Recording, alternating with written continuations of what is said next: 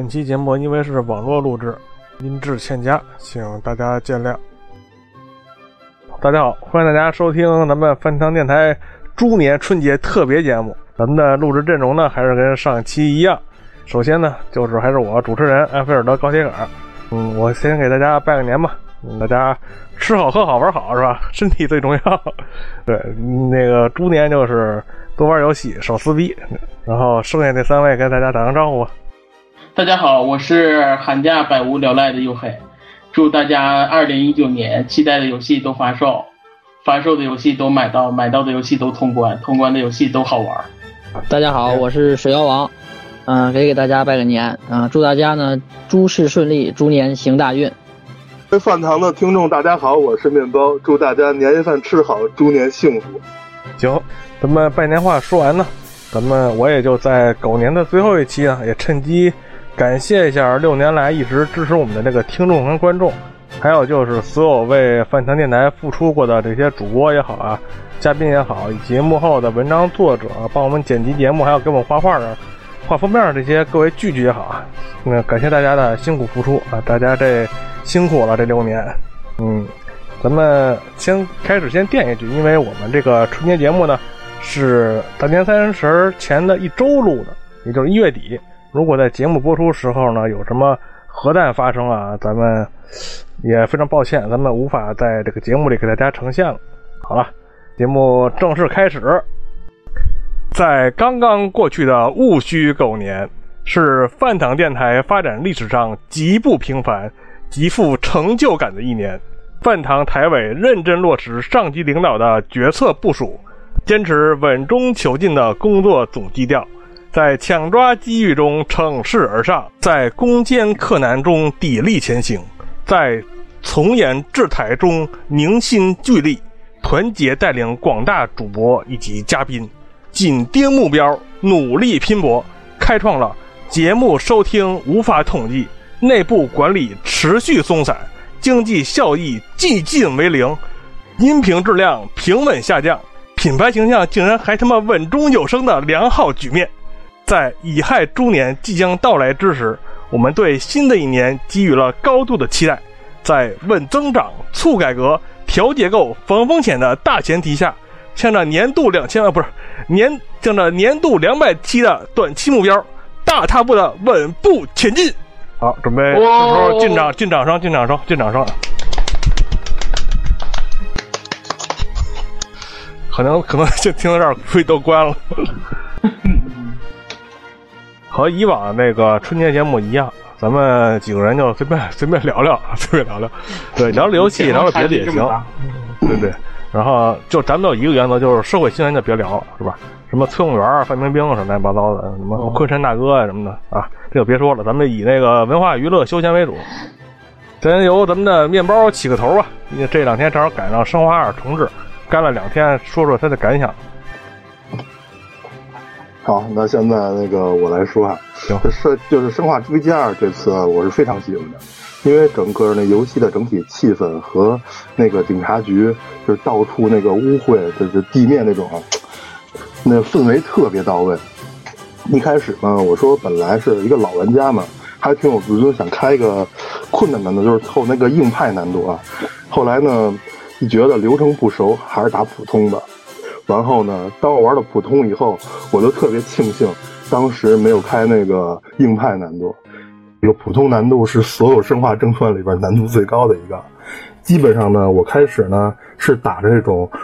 我就是能本着我能跑就不打，能打出硬直就直接跑，绝不打死浪费子弹。最后呢，就是你玩了有那么半小时吧，第一次打威廉，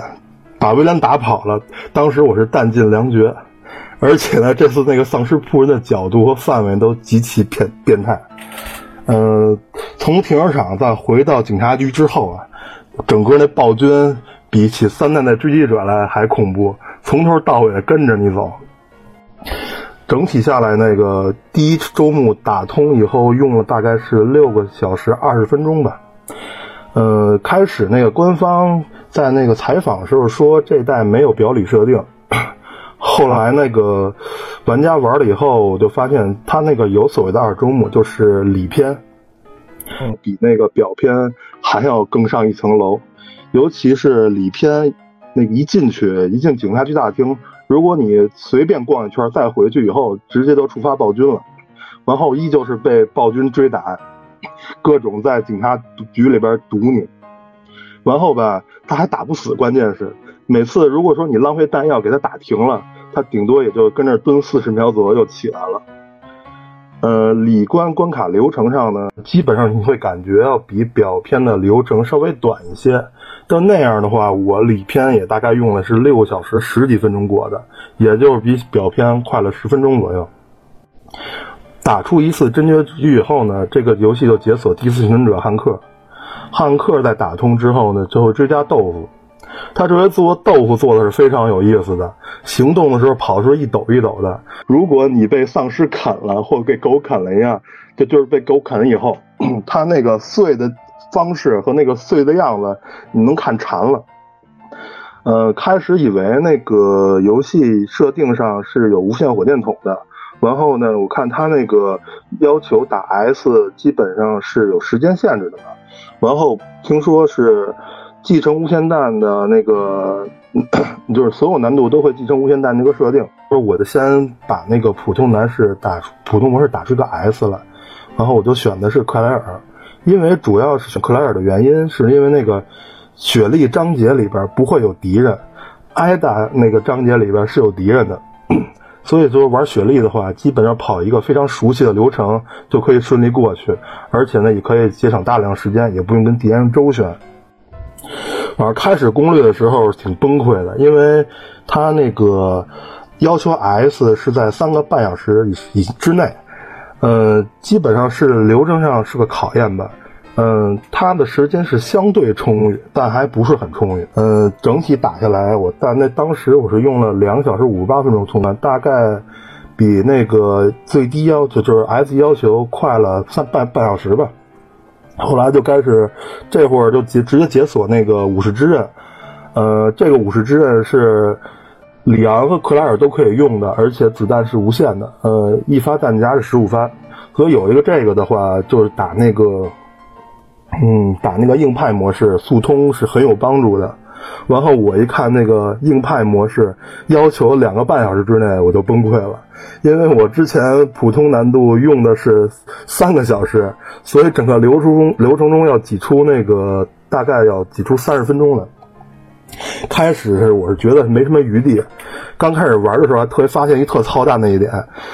嗯，普通难度的话，好多那个可以捡到那个道具栏位置嘛。到硬派模式的话，这些位置都捡不到了。也就是说，你在流程道具上更要精打细算，有些能不捡的或者能避开的还是不能捡，因为好多时候你发现你没有位置，装都会捡不了的话，会对流程造成很大的影响。我呢就本着这些原则，呃，打了大概是三，就是初期是找三个金币逃出警察局去警察局地下那个流程。我算了下时间，当时打完以后，我用了三十四分钟。三十四分钟，我当时在那个普通难度下，我还做了个对比。普通难度我用的是三十分钟，大概比之前还慢了四分钟。然后我觉得更崩溃了，因为那个普通难度我才用了三个小时嘛。然后呢，夜里我看有一个 YouTube，我我觉得在流程时间上应该是有可以对比的。这样的话，我大概心里有底。然后他那个时间上，我一看，我也就比他慢了有两分钟左右，就是前三个金币的流程，然后就稍微有点信心了。然后看他那个视频，最终通关的时间是很短的，两分十二秒的东西，两两小时十二分钟就通关了。然后呢，流程上面就是就是完全没有你去逛闲就瞎逛的余地了，要极其精简所有，就是极其精简所有那个路线了。包括一些能跑的地方，嗯，就是一定不要打，这样的话浪费很多时间。而且吧，这个难度基本上，嗯，那个丧尸扑你一下，血就直接红，就是哪怕蹭到你后脚跟你你就也就快着，就是捂着肚子走了。经历这个风风雨雨，非常惨烈的，呃，硬派的二周目，最终我是是两个小时二十八分钟通的关。嗯。流程上几乎几乎没有任何水分了，就是最最最最有戏剧性的啊，就是这个，嗯，我还差那个游戏间隔时间，就是最终目标时间还有十分钟的时候，那个最终那个基地爆炸的时间也是十分钟，感觉就是那个特别贴合这个主题。啊，通了关以后呢，就是奖励你那个无线 MP 五，我一开始以为是火箭筒。但是有 MP 五也可以了，至少比手枪什么的就痛快太多了。之后的流程的话，基本上就可以拿这把枪，嗯，到处就是扫扫了，打打奖杯了，就是愉愉轻松愉快多了。生化嘛，就说到这儿。看来这个，因为我们这个录制时间和这个生化危机的这这发售日实际上隔着挺近的。感觉两天没睡觉吧？感觉呃没睡觉，完后呢干了两天之后呢，嗯附带 buff 就是眼圈非常黑非常黑，吓一跳一照镜子，然后还咳嗽是吗？啊对对对对对，整体上感觉自己要尸变了一样。不过打通以后呢，内心是非常愉悦的，就好像自己真正的从浣熊市逃出来似的。啊，真的是，尤其是一硬派难度那个。挤压自己的极限，本以为不可能了，但最后可能了。你可以说说这次的画面表现吗？画面表现力是很好的，尤其是在一些那个昏暗的场景，就是他在打一个小手电嘛，真的不知道哪个角落躺着丧尸会突然起来，因为它的基本上，嗯，大多数的场地是十分暗的，嗯，就是导致我后期。我不得不把那个电视亮度以及游戏的设定亮度调成最高，这样的话呢，到角落的丧尸和一些角落的那个能捡起来的道具，这样都能看清楚了。不然的话，那个能 漏很多东西，也会被一些暗处的丧尸埋伏。就是用一些小手段，还能降低一下游戏游戏难度。我我的我觉得能降低很多，因为这个暗处扑来的僵尸，就那个是致命的。行，总体评价肯定是极高吧？对这个，我对这个评价应该现在是刷新到第一高了。就是，嗯，我玩过的生化里边，因为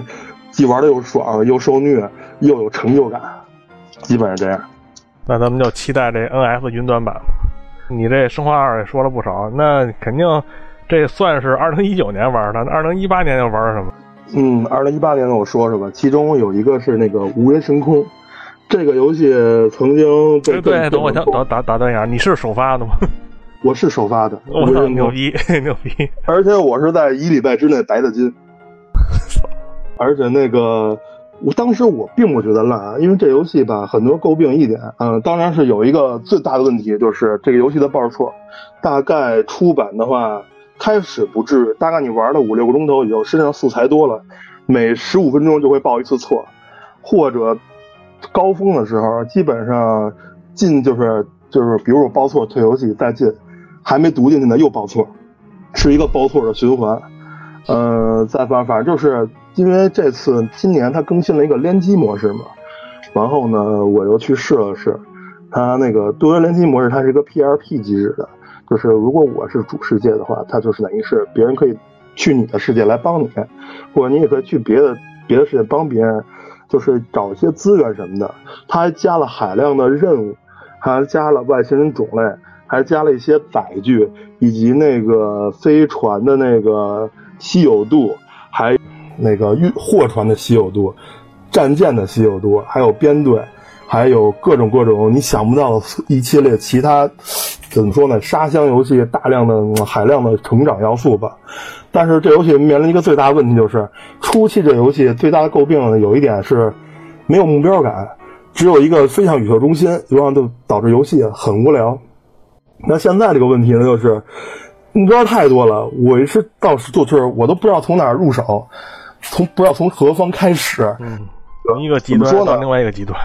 对，我的开始那个号呢，应该算是初期，就是就是第一个版本里边，所有的能力性能都升满了，所有的科技也升满了。现在一进去以后呢，就是一个，唉，比刚开就是刚开始建的号要好一点点而已，但是也是个幼稚园水平。反正就基本上呢，这游戏呢，其实它这么更新是挺诚恳、挺挺良心的。虽然开始并不怎么样。但是呢，到现在吧，其实玩起来吧也是很感觉很难受，因为目标太多了，不知道从哪儿入手。而且它有一个最大问题，每次更新以后，你要等到十次小更新修成 bug 以后才能玩，不然每次大更新之后也是疯狂的报错。嗯，这游戏你现在还玩呢是吗？我现在没删呢，就是呃什么时候，比如说失业了，或者说某天突然有大量时间闲置住了，我可能会翻出来。再慢慢的体验一下，其实我还挺喜欢他那个这个最开始游戏他们设计那个机制，就是所有星球随机。当时我最早玩的星这个游戏的动力，就是因为它是随机生成的嘛，我就想看看有没有更多的地貌，有没有更有趣的动物。当时是被本着这个心玩的，然后呢，发现有些时候吧，随机好了，或一些特别好的天气，也就特别好看的什么场景什么的，我还会疯狂的截图，嗯。基本是这个样子，还有啥别的吗？我想想啊，今年还有一个玩了一个《幽灵行动：荒野》，这个应该也是前年出的游戏了。今年出了第二年的季票，它这个呃免费更新，它有有些内容，一个是分裂细胞的更新，就是你能在任务中看见那个呃山姆树。嗯，它也可以，还对它它那个有两个游戏联动嘛，还可以在游戏里边去挑战那个铁血战士，就是电影里的那个，呃，十分的血腥那场战斗，铁血战士就各种秒你，呃，反正这个应该是整个游戏里最难的一个那个任务，因为这个本来是怎么说呢，一个游戏已经出到第二年了，还在更新一些免费的东西，一些任务。我觉得吧，育碧这方面还是挺那个照顾一些呃用户的。然后呢，就是一八年年底，他又更新了一个《黑桃行动》，然后他把那个幽灵，就是呃《幽灵行动：未来战士》那款，也就是上一代《幽灵行动》那个隐藏迷彩，呃加到这次那个《幽灵行动》里了。等于现在就是也有那个隐藏，就是隐形迷彩。嗯。这个就说到这儿，好像还有一个是今年玩的比较嗨的是那个俄罗斯方块效应。我操！呃，啊，本来按理说这个俄罗斯方块也没什么可说的，因为就是一一个就是一个落方块的游戏嘛。但是呢，因为这这个游戏呢，给我的体验和感官就是好的出奇。因为我买的当天，我记得我晚上十点开始玩的，还带着 VR 玩的。我还是在就是我当时就不想玩的时候，已经是凌晨五点了。就是坐在沙发上带 VR 玩了一宿这个俄罗斯方块，它这个游戏的效果是极其好的，应该我觉得啊是我玩过的所有 VR 游戏里边效果最好的一个，而且它那个这个随着音乐就是随着那个方块的落下，它和这个音乐结合的几乎是天衣无缝。就是如果大家有这个条件，或者说嗯喜欢玩俄罗斯方块的话。非常推荐每一个人去试试这款游戏，真的是太棒了。你那个带着 VR 玩游戏，是不是也没有什么时间感觉了？感觉？嗯，其实还是有，但是呢，觉得因为它的关卡每个关卡风格都不一样，音乐风格也不一样，我就想看看下一关音乐风格是什么，因为太着迷了，它那个整个那个设计。嗯，它是然后关卡制的吗？关卡是一关一关的，完它每个关。都对应一个他那主题曲，完了他那个曲子和那个关的那个效果又炫又酷。呃，过关的条件就是你马马够多少行是吗？对，呃，一般普通难度是三十六行。哦，那也不是很难啊。对，呃，不，它后边的话，它它那个有一个设定，就是随着那个音乐有时候节奏不一样，它那个落下的速度是会改变的。哦，是有那种高潮迭起的感觉。哦，它就是和完全和音乐相结合了。对对对对，而且它的主题结合的特别好，而且特效特别炫酷，极其炫酷，是我玩过的 VR 游戏里边是最炫酷的一个。我就是今年为了这个游戏买的 VR。我是吗？难道不是 VR 有吗？就是第一次玩俄罗斯方块，玩出代入感，你明白吗？就是你玩的时候的那个，就是它那个没有剧，没有所谓的剧情，但它音乐和那个俄罗斯方块下落的速度，那个难度。再结合它那个效果，而且它那个不同的关卡，不但它那个背景特效是变化的，它的俄罗斯方块的那个方块主题也是变化的。而且这个游戏我真的觉得就是玩的好的人不见得能体会到，就我一开始玩的时候，感觉已经很炫酷了。但后来玩到那个无限模式的时候，你才发现，其实就是你在玩冒险模式，就所谓的闯关模式的时候，好多就可能你打的特别快，好多音乐什么没来得及停了，它就过去了。所以我推荐大家玩完之玩完那闯关模式以后，再玩一个无限模式，它那个设计都特别好，特别有代入感。然后它那个，你像我玩的时候，那个我我家女王大人就在旁边，他就。他也不喜欢玩乐方块，但是他就说哇，这什么游戏音乐做的这么好？就他音乐做的超级好，就是你不玩这个游戏都都觉得都会觉得音乐好，而且他那个背景特效做的特别炫酷。有时候我玩着玩着都想说，都想把手柄给另外一个人，让他帮我玩会儿，我就看一看那些特效就行。那个去年不还有一特火的那个节奏游戏甩棍子那夸夸的？哦哦，节奏光剑是吧？对，节奏光剑那你们俩玩了吗？那个没有，那个还没有玩，还没还没那个，嗯，我我家买这个 VR 就是如果光一个四方一个俄罗斯方块可能动力不足，就是另外一个就是我家女王大人要玩那个节奏光剑，然后就买了那那个就是就是应该目前为止，如果说俄罗斯方块是就是你没有 VR，你也可以体验的很好，那光剑就是一个我觉得目前为止可能最最最适合 VR 的一个游戏。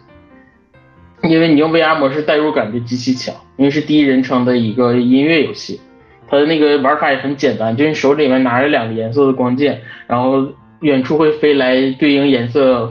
的方块，然后方块方向，你只要按那个方向砍那个方块就行。但是就是很带感，因为是音乐游戏嘛，而且玩起来它还有一些，比如说比如说对面会飞来一堵墙，比如说靠左边的墙，你就得往右边躲之类的。就是这样，其实运动也挺，运动量其实挺够的。当你玩那高难度的时候，玩一会儿其实是挺累的。嗯。然后这个游戏唯一的缺点就是音乐实在是太少了，一个三十刀的游戏大概也就是十十几首歌。嗯。虽然说后期会更新 DLC，但据说好像是收费的。你像大家都比较喜欢玩 PC 版，因为 PC 版有一个就是自己做音乐上传的模式，就各种你看网上演示的那些。大火的歌其实游戏里头没有，PS 四没有这个功能。我去，嗯，所以说大家可能玩 PC 版比较多。所以它就 P PS 版唯一问题就是歌实在太少，PC 版的问题就是虽然歌很多，但是可能因为是自己做的，没有那么好玩，节奏对的不是那么准。其实你看网上那些人玩到高难度的时候，简直就是已经跳起来了，感觉就是李小龙附身了，感觉。不其实感觉是已经变成一个炸死 dance 游戏了。行，那继续让面包说。呃，今年还有一个是那个《荒野大嫖客二》，大镖客，老老老把那个词说成嫖，都一样，习惯了，故意的，故意的。这游戏吧，开始呢，怎么说呢？我本着是一个是一个叙事的内容去的，后来那个他因为这游戏的细节做的是，呃，太好了。就是就是怎么说呢？导致你，呃，会发生很多意想不到的事儿。嗯，举个最简单的例子啊，我想在我在营地，我想去其中一个城买个衣服，买个买买点好看的衣服，耍耍酷。然后呢，我就骑着马上路了，路上呢碰见了，比如说会会遇到有人劫你，有可能会遇到一些，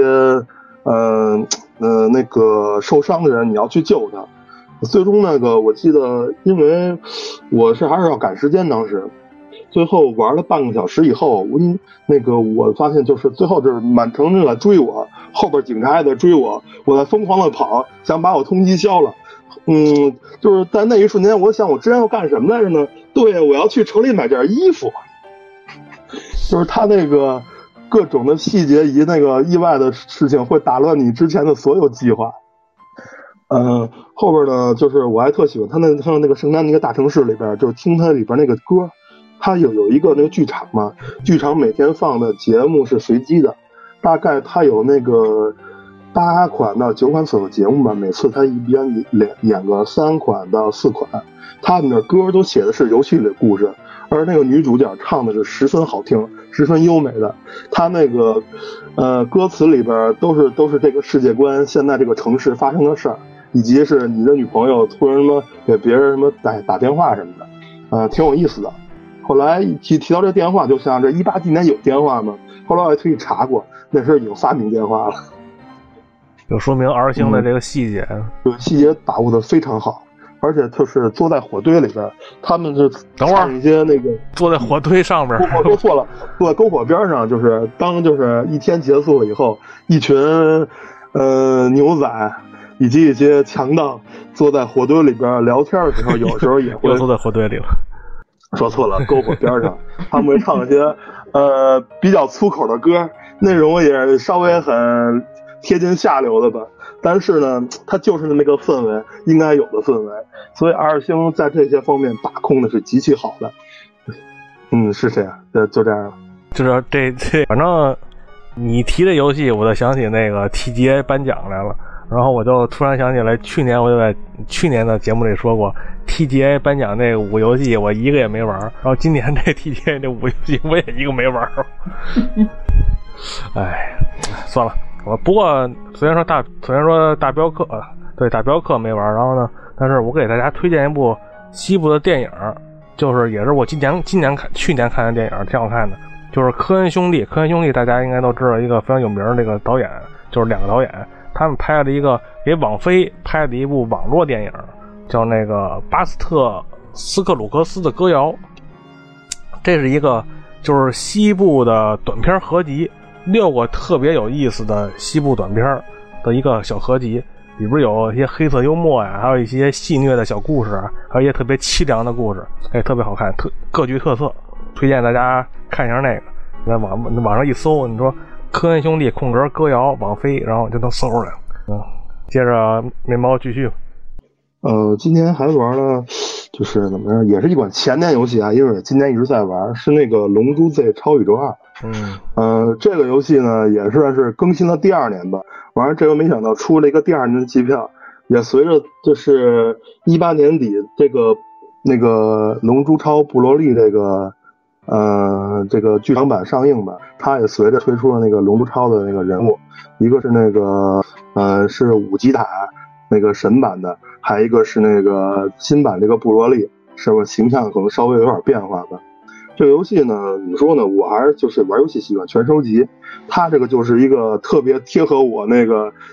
呃，贴合我喜欢这方面的那个游戏，就是基本上就是平行世界接个任务，完就是打这个任务去刷这个任务，可能是打死一些重要人物，比如说对战是打的布罗利的话，那个他呢就可以有可能掉落一定必杀技，这个人物的必杀技或者这个人物的台词儿，台词儿可以给自己在某个时段加 buff，就是一般台词有一个触发条件嘛。嗯，还有这个必杀技，就是你可以学会这里游戏里的所有人的必杀技，只要你能刷就行。呃，他今年他就就是这样了。呃，去年玩的有印象的游戏就这些是吧？呃，相对这些，还一个是《怪物猎人世界》，不过那个我觉得太过于典型了，就这样吧。行，既然提到《怪物猎人世界》了，那优辉肯定有想说的东西。《怪物猎人世界》，嗯，这一座。当然是销量最高的嘛，然后画面也特别牛，然后系统也改的特别便捷，然后联机也很稳定，然后还有中文加持，但就是有个大大大的大缺点，就是怪实在太少了，任务实在太少，这几乎是我玩的最少的一代怪物猎人了。它那个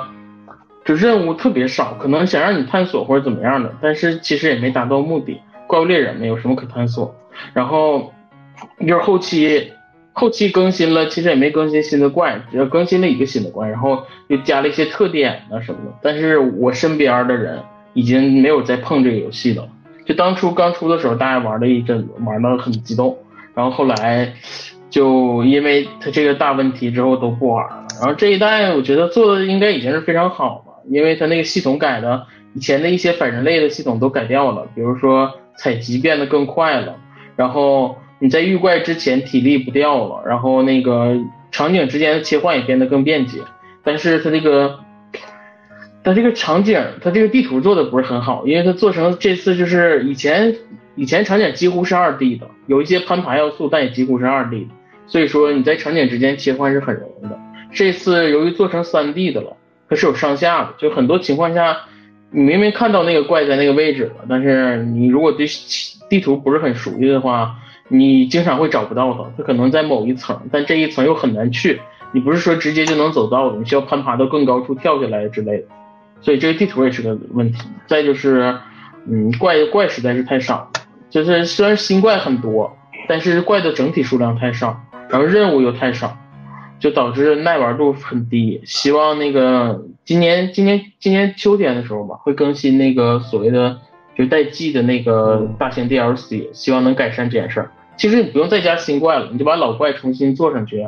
也也就是那个数量，我觉得应该是可以有保证的。这样的话，让它耐玩度更够的话，我觉得大家可能就更喜欢。从销量上能看出来，大家更喜欢。但是玩的人急剧下降这件事，也能说明它耐玩性有点不够。反正很牛的一座，期待这个就类这这个世界。或者是所谓的怪物猎人五能快点登陆 NS，不要什么游戏都硬扯上 NS，我还想玩大镖客 NS 版。这个这个是真的，这个是真。其他游戏我觉得还好，怪物猎人当然怪物猎人大家都明白嘛，掌机才是王道。然后我再说说今天我玩的别的游戏，嗯，先简单的说一下吧。NS 今天玩的几个比较喜欢的游戏是，首先是黑暗之魂，嗯，去年这个是，嗯，这个我以前没玩过，以前觉得这个游戏。就虽然说各方吹爆吧，但是我感觉不太适合我。我感觉不论是难度还是风格都不太喜欢。今年出了《黑暗之魂》，今年出了 NS 版，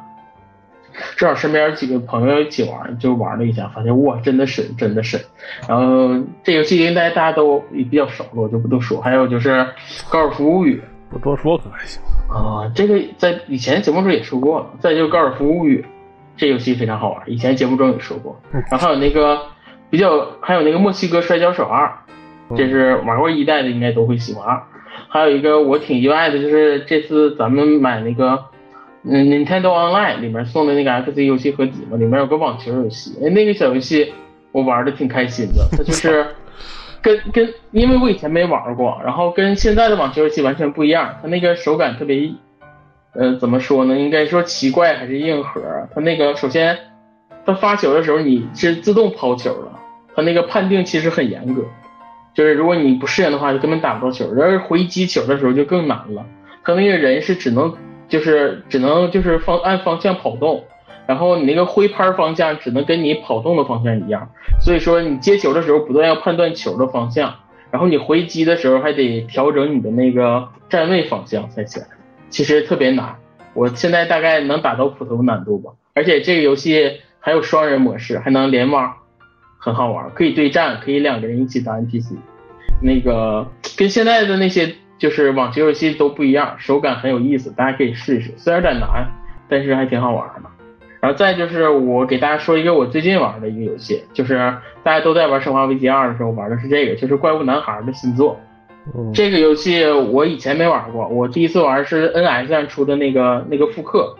那一代我就很喜欢，它做的很好，而且复刻的画面啊都很好。但就是游戏流程有点短，然后最近出了新作，就叫《怪物男孩诅咒王国》，啊，这个游戏是一个横版动作解谜游戏，就是所谓的银河恶魔城游戏，但它做的非常好。这一作里面主角可以就是变身要素是这个系列的呃精髓嘛，这一次可以变成猪、蛇、青蛙、狮子、龙。然后这个游戏首先画面，画面是跟上一代跟是跟复刻其实很像的。画面特别的干净明亮，非常好看，嗯嗯，特别有那种就是小清新的风格，而音乐也特别好听，呃，但是这个游戏好玩的点在于它的那个解谜要素，它的解谜做的非常非常多，而且难度也适中，不会让你特别解不开，但是它会融合在剧情里，做的非常好，而且这一次的那个新作，就是我上一代我说流程很短，这一次流程真的很长。就是在整个剧故事过程中，没有重没有让你重复走地图的，几乎没有让你重复走地图的，那个，对，你就每一次到的你，你就总觉得，因为这种游戏嘛，大家都明白，就是可能在城堡里出来，不停的往回走，或者是走一些过去的地方，但这一次每一次都不一样，而且每个地方的主题还不一样，然后对应了，因为这次的变身比较多，而且对应每一个变身，当最后你所有变身都得到了之后，那个。还是到他没有让你到旧关卡里去新解谜，而是还是给你提供新关卡。而且既然到几乎玩到最后了，我现在玩到最后的一关，最后一关我才觉得没有新要素了。之前每一个都有一个新的能力啊之类的加成，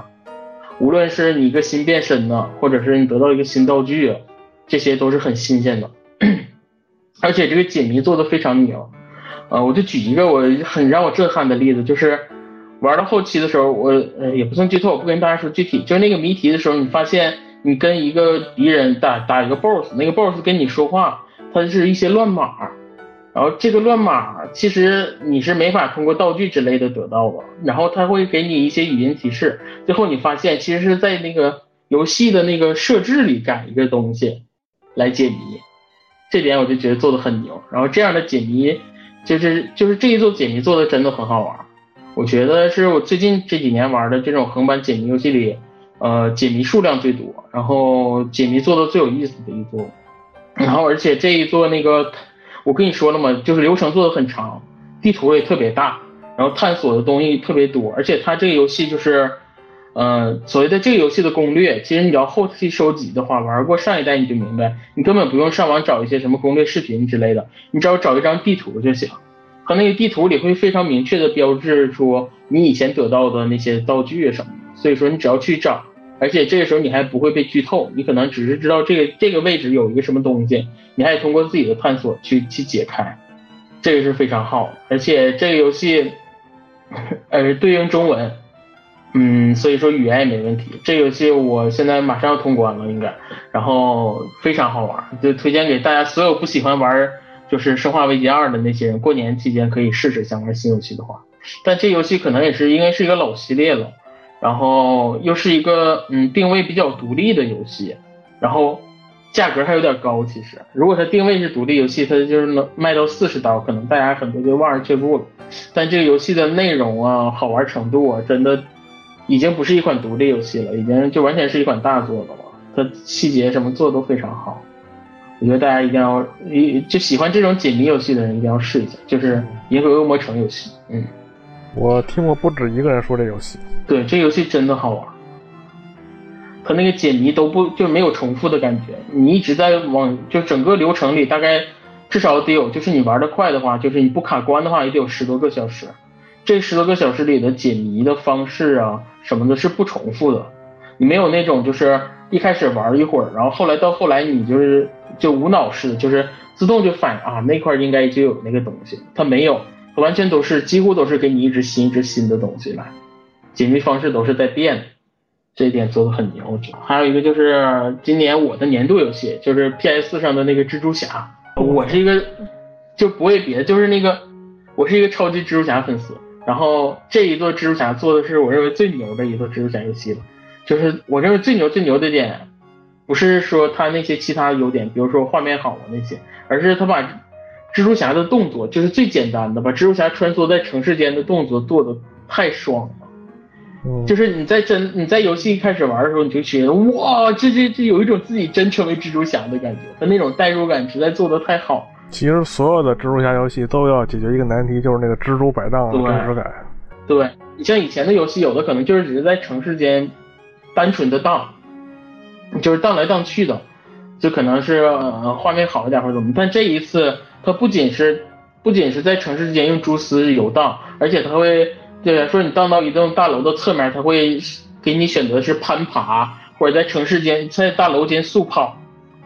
它这个穿梭感做的实在太好，而且跟那个建筑物之间互动做的也超级好，它不但有那种用蛛丝荡，还有快速的用蛛丝飞行这种这些模式做的都超级好。而这个游戏，呃，是一个开放世界的游戏，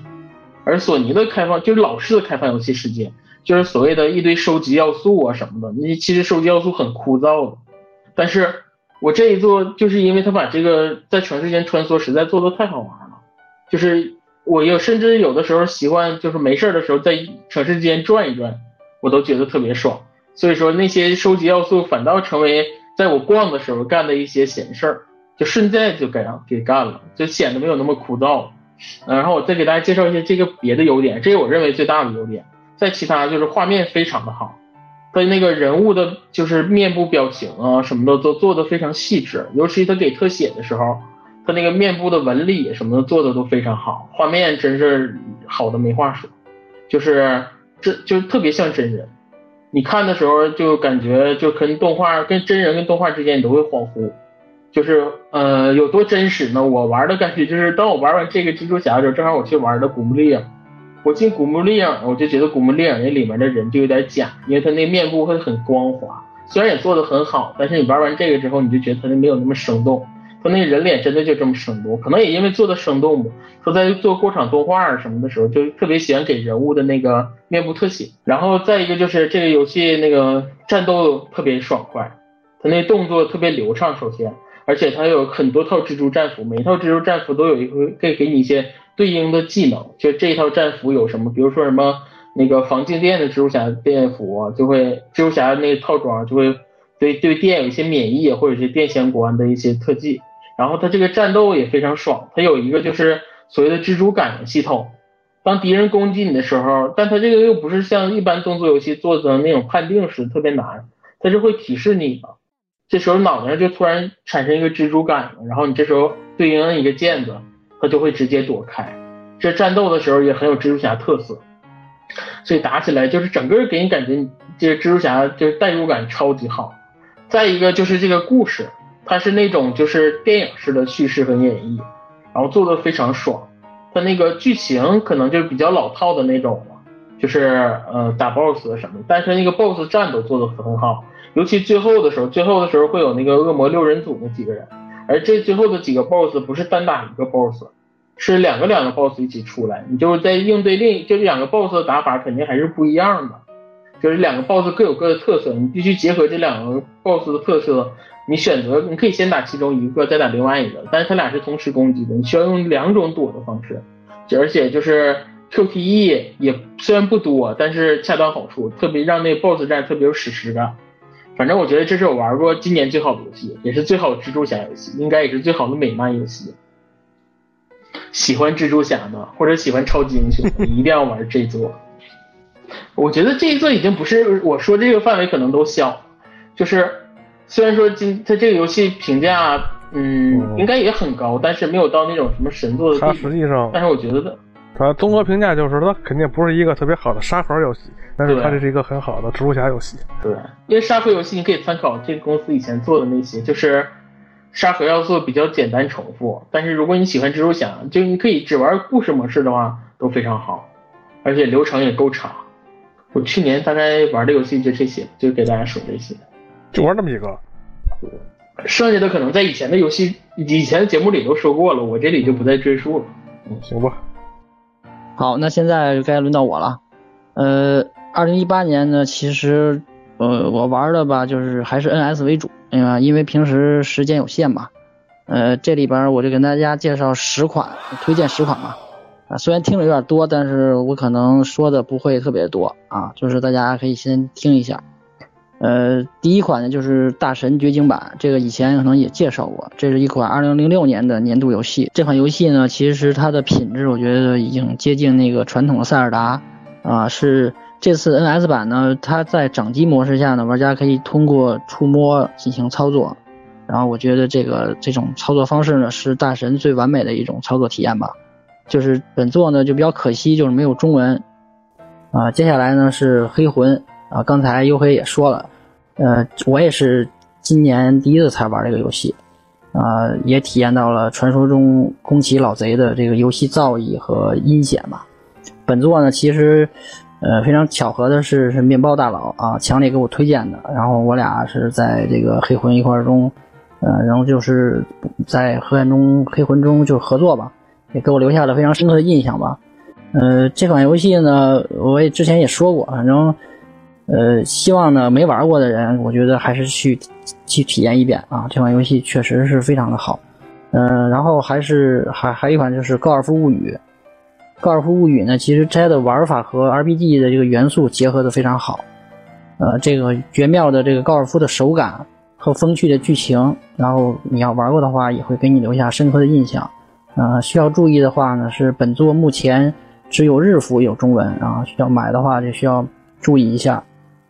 嗯，还有就是贝姐一加二啊，这也是白金最著名的这个游戏系列了啊，打起来呢爽的飞起，困难难度呢哭的飞起。嗯，本作呢就可惜就没有中文，然后今年呢三月份鬼泣五就要出了，所以光头赶紧把三代给交出来吧。呃，说到这个今年的这个 NS 上的独立游戏呢，我觉得最满意的就是空洞骑士了。啊，个人感觉呢，本作其实有点像《银河城》和《黑魂》的一种结合吧。呃，虽然这款游戏是独立游戏，但其实它的画面、音乐、音效等等吧，各方面我觉得都不输给这种传统的游戏厂商吧。这游戏呢，对操作呢有一定的难度要求吧，啊，手残呢和弥补档呢，我觉得还可以深入。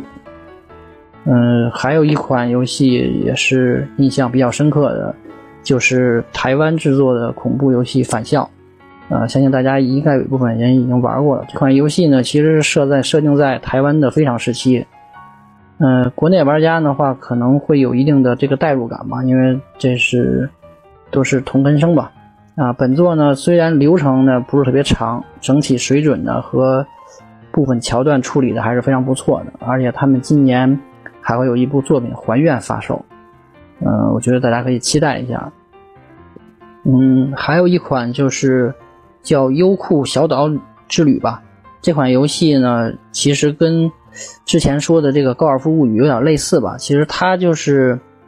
嗯，可以稍微展开说一下，就是它其实是弹珠台和银河城这种探索类的游戏结合的一款吧。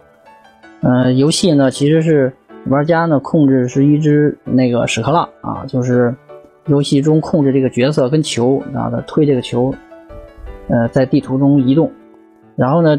这个是一个就是一个二 D 的这种平面的这种地图吧。然后在这个角色进入洞的时候，就会变成切换成打弹珠了。然后玩家呢需要通过 ZL 或者 ZR 键来打弹珠，去呃就是在推动整个游戏吧。故事呢从主角的这个呃就是到这个毛衣岛上准备担任新一新一任的这个邮政邮政快递员开始。然后故事开始慢慢推进，然后整个这个古老的岛谜题也开始慢慢展开。本作呢有中文，剧情和翻译质量呢都不错，推荐大家可以体验一下 demo。呃，这款游戏除了主线剧情外，丰富的这个支线剧情啊和这个收集要素，呃加上这种探索地图的乐趣，足够能够玩上一阵子了。游戏的后期呢，地图会越来越大，然后做一些支线任务可能需要去跑路。啊，虽然这个游戏提供了一些便捷便捷的这种传送功能，但是我可能觉得还是不是特别友好吧。有些地方呢，呃，需要进行一些操作才能到达。然后我通关的时候呢，就是有些支线可能就会影响我这个。但是我觉得这款游戏瑕不掩瑜吧，还是推荐大家先去体验这款游戏啊。这款游戏有 demo，呃，如果合你的胃口的话，我觉得你可以去尝试一款，这尝试一下吧。嗯，然后还有一款就是上一期其实说过，就是《陷阵之志》啊，这款游戏呢我也就不多说了。然后第九款就是《宝可梦去皮》吧，嗯，这款游戏嗯怎么说呢？就是一周目还是给我留下了比较深刻的印象吧。呃，也是 NS 上第一款宝可梦的情怀之作吧。呃，因为我是其实宝可梦我就是接触的比较早，但是其实玩的不并不深，所以本作的这个情怀吧还是让我感动的。嗯，它的画面吧，还有表现力什么的，其实比我想象的要好一些。嗯，没接触的玩家的话，没接触过初代的玩家的话，我觉得，反正还是可以期待一下今年的这种正统续作吧。嗯，最后一款呢，就是任天堂明星大乱斗特别版。嗯，本作呢是我近几年玩过的最好玩的这种格斗游戏吧。呃。嗯，怎么说呢？这款游戏其实格斗游戏我现在玩的很少了。就是今年我还玩了会儿这个《龙珠 Z》，《龙珠 Z》其实也是相当不错，但是，呃，可能就相比这种传统的这种《龙珠 Z》，相比传统的这种街霸游戏吧，其实它已经做了一些简化。但是对我这种老年人来说吧，可能这个连招吧，虽然它比较容易容易出，但是可能成就感来说呢，相对就比较低。大乱斗本作呢，其实。它的上手和它的操作呢非常简单，并且它在学习中呢能够得到很快获得的这种成就感。呃，游戏的这种模式、各种模式和自定义，嗯，怎么说呢？无论是单人吧，还是这种，嗯，还是这种跟好基友一块去群群殴，我觉得都能让你满足。呃，它的优点和缺点呢，可能优点和乐趣呢，可能很难简单的去总结。我觉得。只要你去玩过这个游，去玩过本作的话，就能感受到它的这个游戏的魅力吧。在经过多年的这个积累和打磨后呢，它能把这种简单有趣，还有这种呈有趣呢，能够呈现在玩家面前。然后这这座我其实是推荐给所有喜欢玩游戏的玩家。啊，我一八年就这样，好吧。行，水妖王刚才花了五六分钟，把他的二零一八年的 NS 上玩的这些好游戏啊，都给大家打包的简单的介绍一下。实际上，这些游戏我听了听，基本上没有一个游戏说是我感觉没什么意思的。嗯，我也都听说过，觉得大家应该是能够把这些游戏都找出来玩一玩。那是不是接下来又到我了？我二零一八年实际上也是什么都玩，但是呢，因为这次特别节目嘛，是不是？咱们就是说点不太一样的。首先啊，我也给大家推荐一款 PC 游戏，这个也是前几天别人刚推荐我的。咱们上期不是录了那卡普空的横版合集吗？然后就一个朋友告诉说，PC 上也有一个横版的这种闯关游戏，特别有意思，叫做《战斗狂怒》。嗯，就是你在百度上一搜这个“战斗狂怒”这四个字就可以搜出来。这游戏是致敬《快打旋风》加《怒之铁拳》加《街道后霸王》。这个游戏的整体风格基本上就不知道大家玩没玩玩没玩过 FC 版上那个 SD 快打旋风，是 Q 版的。对它那个整体风格就是 Q 版的人物，但是呢，它又是十六位的那种像素质感，而且精细度也提升到了现在咱们这个画面的精细程度啊，非常的好。画面细节呀、人物表情啊、打击特效啊，甚至传说中的乳叉是吧，都是栩栩如生。而且那个游戏里呢，充满了各种梗，比如说很多小兵会。会那种警察式的滑铲，然后拳皇式的冲拳，然后青狼式的那个电什么乱七八糟的，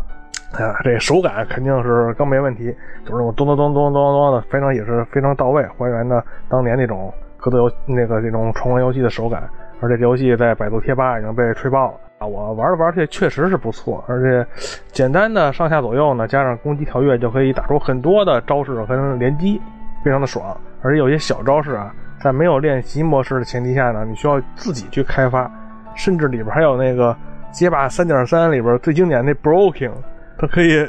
对手打你的瞬间摁前就可以把对方的攻击完美的避掉，然后那个 BOSS 也可以各种避，是吧？就是如果你那个玩的好的话，可以还原咱们梅园达悟那个经典的对局，真的完全可以还原。而且游戏的长度也非常的足，还有多结局，我看还还还有七八种结局。它过关之后可以通过这个得分换取金币，然后通过金币还可以买那个敌方角色。然后敌方角色呢，虽然只能用在对战模式，但是你感觉是非常的有意思。而且它可以买一些外观啊，买一些另外的模式，呃，重复性非常强吧，就是可玩性非常强。但是这个游戏肯定也有缺点啊，就是游戏的最后几关可能就是。没有什么特色了，就是只能靠之前的那些敌人来充数，大量的堆敌人。这个优点缺点都非常明显。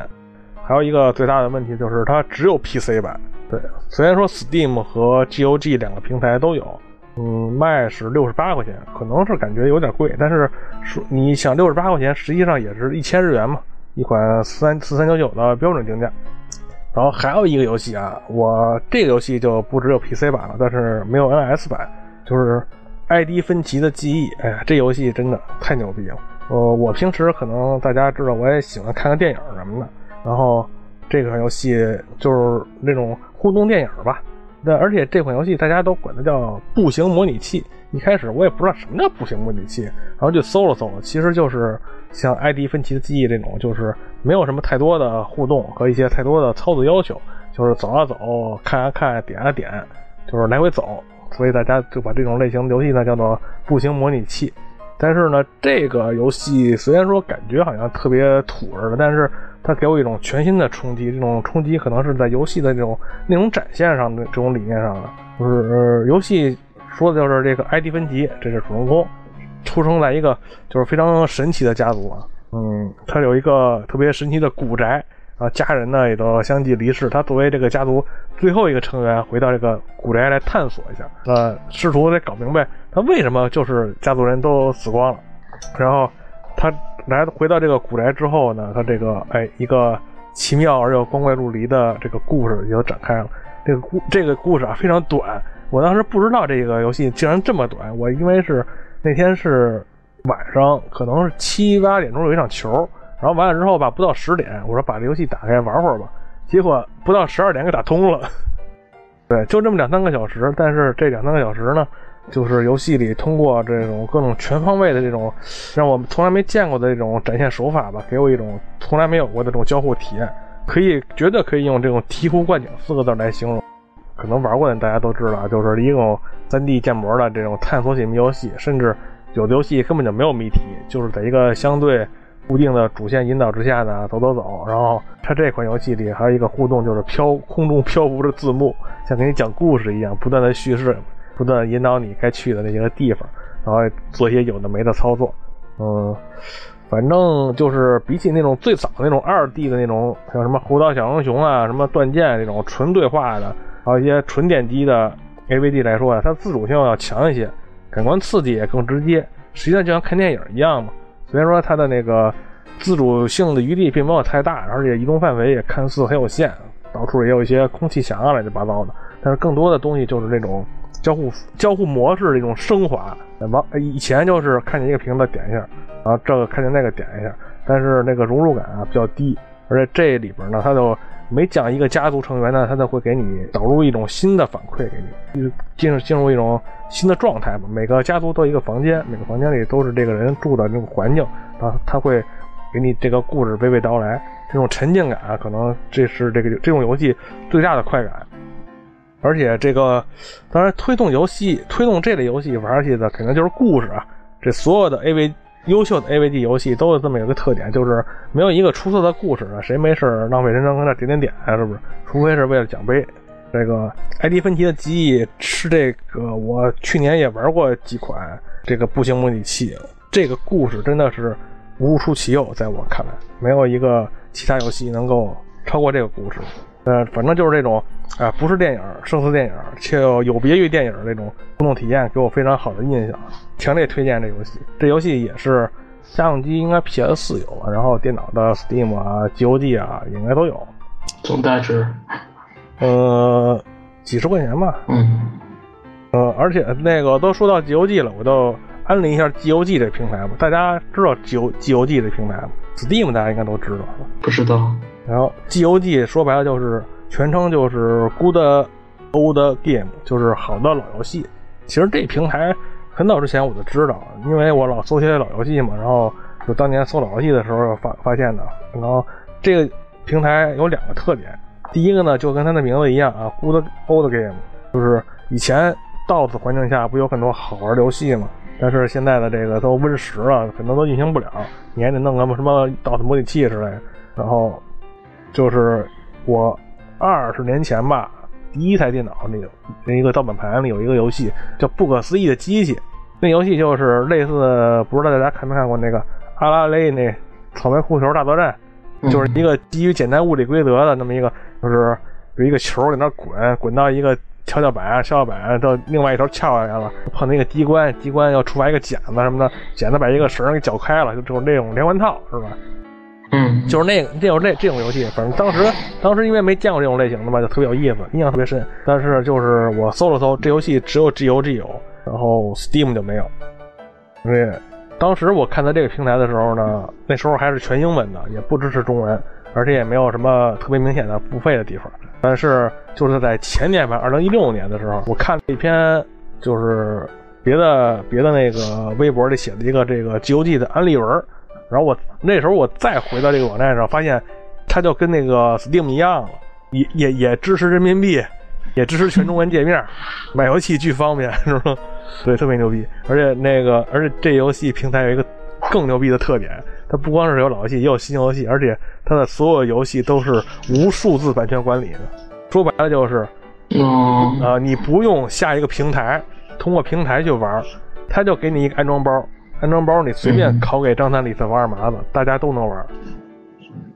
就是随意拷贝。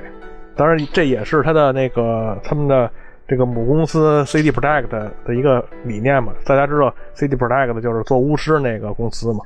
巫师就是从来没有做过什么什么那个那个什么防盗版。他们理他们的理念就是好好游戏，我给你好游戏，我就相信你，你会花花钱去买，我把这个游戏做到最好，而且。说，而且说这个，你看这是个欧洲职工，对，波兰蠢驴嘛，他就因为和经常做一些做一些有悖于那个商业理念的一些事儿，所以嗯大家管它叫蠢驴。嗯，反正就是这巫师。提到巫师，巫师一代不是只有 PC 版嘛？当当时巫师也挺火的，我想玩玩一代 PC 版那么老的游戏，PC 要求也不会太高，我这游戏我这机器肯定能玩。我就在这个 GOG 打折的时候五块钱，打狠折的时候五块钱买这个那个巫师一下载啊，然后那时候发现这个不单是这个不单是这个巫师一五块钱啊，里边还包括附赠给你的原声音乐，好几个 G 的幕后花絮视频。攻略、壁纸、艺术设定集，乱七八糟加一块儿，一共五块钱。对，对，这也是，对，这也是他们的理念嘛。就是说，我的正版游戏足够良心，大家就会心甘情愿的为你掏钱。即使你有渠道去白嫖，你也会，你也会来我们这，你也会，就是 G O G 这平台，大家也可以，就 W W 点 G O G 点 C O M，非常简单就可以找到这个平台。然后。去年还有一些游戏都是这些特别俗的游戏，像《雪原》，因为是《黑魂》一二三也出了很长时间了嘛。我想这个玩的话，玩三部曲实在太累了，我就挑了一个单出的《雪原》玩，玩也挺嗨的。找他大家说什么摇铃啊，去找人，我从来没摇过一次铃，全都自己刚的，给刚刚出白金来了，给刚出白金来了，还觉得挺过瘾的。然后《空洞骑士》也玩挺挺多的。空洞骑士也特别好玩。其实空洞骑士有一个原因，就是它不之前没上 NS 嘛，然后大家都觉得什么时候上，什么时候上。然后那个 E 三的时候，E 三的时候不公布那公布之后，同时就发售嘛。那时候我不去那个集合做那个直播嘛，因为我也没做过直播嘛。当时夜里十二点都晕，都有点发晕。看这空洞骑士说不出名字来，是吗？哎，这什么游戏？我操！然后那弹幕就看那弹幕里有一个有一条说空洞骑士都不认识，开除了吧？特别逗。对，还有还有就是去年玩挺深的，挺不是玩挺过瘾的游戏，就是那个鸡鸡拳热斗碰少的，就是因为做节目嘛，把那个碰少的整个系列全都翻出来打了一遍。我操，这游戏太牛逼了！牛逼，这游戏真的牛逼。对，就是其实就是当年的黑魂，就是 BOSS 战，是这样 BOSS 战。然后你的招特别少，对方就是各种胡逼招胡逼来，我操！那个那个 V 版的还支持 V Fit。对对对，反正反正就是狂他妈神这游戏，我操！没没玩过的，大家一定要去试一试。反正那个已经登录 NS 了。对它，不过它是只有那个一代街机版登录 NS，一代街机版的理念还不是那么胡逼。就是他那种说的是那个那个 NS，哦，对，另一个 NS 神盾，对，基本上游戏我没什么可说的，时间也不短了，咱们说点别的吧。嗯哼，行，黝黑，你会憋着想说别的吗？哦，对对对，去年去年游戏我觉得倒还好，我们不像就是一七年玩到那么多神作大作，让我爽的不行。但是去年的翻新番动画让我看的超级爽。我作为一个就是你爱看动画，作为一个准，对，作为一个准大叔，就好多年不看动画了。一是没时间，二是这几年的番剧动画质量都很水，就都是什么所谓的后宫向的啊，要不就是什么搞基的百合的呀这种，再不就是什么穿越情感的。但我这已经特别审美疲劳了，要不就是 Fate，没别的了。但今年的新番让我感觉哇，大家也都说今年新番特别好，有一种文艺复兴的感觉。然后一八年的新今年，对一八年的新番。然后呃，我去年看的最喜欢的一部，就是呃去年新番质量高到什么程度？就是我最喜欢的一部，竟然是一部原创动画，叫《比宇宙更远的地方》。这个动画我如果只给大家介绍剧情的话，就是说完了大家可能就弃坑了。我也是看了那个宣传海报，看了 PV 之后，我也没看。是后来大家嗯什么贴吧、微博里面有各种吹，我才看的。就是内容就是讲四个高中女生去南极旅游的故事，就是听完了觉得超级无聊，根本不想看。不是卖萌的，就是什么搞笑的。但这是一个，就既不卖萌也不搞笑的，就是就是一部讲剧情向动画，它就是。就是故事整体内容就是这四个高中女生怎么怎么去南极旅游和去南极旅游这个过程，但是做的超级好，就是他做的好的一点就是靠剧情和演绎，然后写的特别好。这是一部这是一部励志的故事，写励志和友谊的故事，写的超级好看。然后里边有笑点有泪点，然后整个的那个剧情一点都不拖沓，然后演绎的也非常好，几个几个小高中生把那个，而且还讨论了一些比如社会问题啊，比如说什么霸凌啊之类的，但他都是点到为止，不是那种讨论的很深，但是也写的超级好，然后嗯日式的嘛，就是就比较有一个完美的结局，但是看起来非常好看，而且非常感人，这个超级超级推荐给大家，一定要看一下。不要因为它的那个画面啊，或者是剧情就忽略掉了，而且音乐、画面做的都特别好，是我去年看过最喜欢的一部番剧了。但是这部番剧就是有点叫好不叫座，就是在所有的平台几乎都是呃超级高分，大概是去年豆瓣评分最高的，就是无论是日本那边的还是国外还是国内啊，就是评价都超级好，但就是不太叫座。然后再一个就是玩家一定不能错过的一个动画，就是《高分少女》。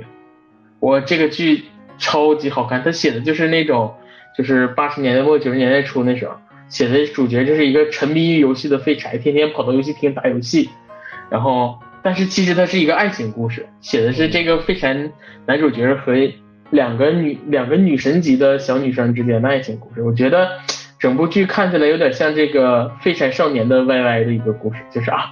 那个我天天虽然我天天去游戏厅打游戏，学习也不好，但是班里的女神都喜欢我，就是这种感觉。但是就是如果你是个八零后或者呃九零后，可能靠前一点的能看懂。我觉得零零后就已经看不懂这部动画了。那些游戏其实它是在日本火，在国内可能都没有那么火。它就是把那个当年大家的童年又写了一遍，比如说小时候呃下课了偷偷去游戏厅玩，然后又被老师发现。然后还有里面写了一些什么家长不支持你玩游戏啊，然后里边还有一些上学的时候大家讨论那个你喜欢玩什么游戏，我喜欢玩什么游戏，然后那些高高端游戏玩家还瞧不起那些就是普通游戏玩家这些事儿，就整个就是一满满的童年回忆。就大概把里边的那个街霸换成拳皇，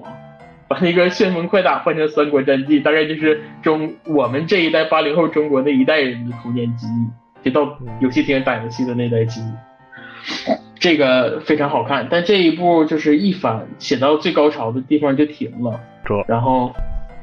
然后今年今年一九年三月份好像会出 OVA 补完这个漫画已经完结，大家如果着急看可以去看。对，然后再推荐的一个就是《摇曳露营》，这个也是一个 我以前如我我我看了 PV 之后我也没有跟的，但是后来因为大家都推荐，我又回去追的。然后这个。剧情就更简单了，就是写四个小女孩去露营的故事，但是这个就是所谓的卖萌番，但是卖的特别舒服。这几年我觉得卖的特最舒服，就是人刻意卖萌，还让你买单。我觉得关于萌这件事，可能常看动画片的人已经习惯了，或者甚至已经有点不喜欢了。但这一部真的卖的太太舒服，太舒服。大家一定要试一下，我我没法形容，但是你你看两集之后，你就会发现，你就知道什么叫，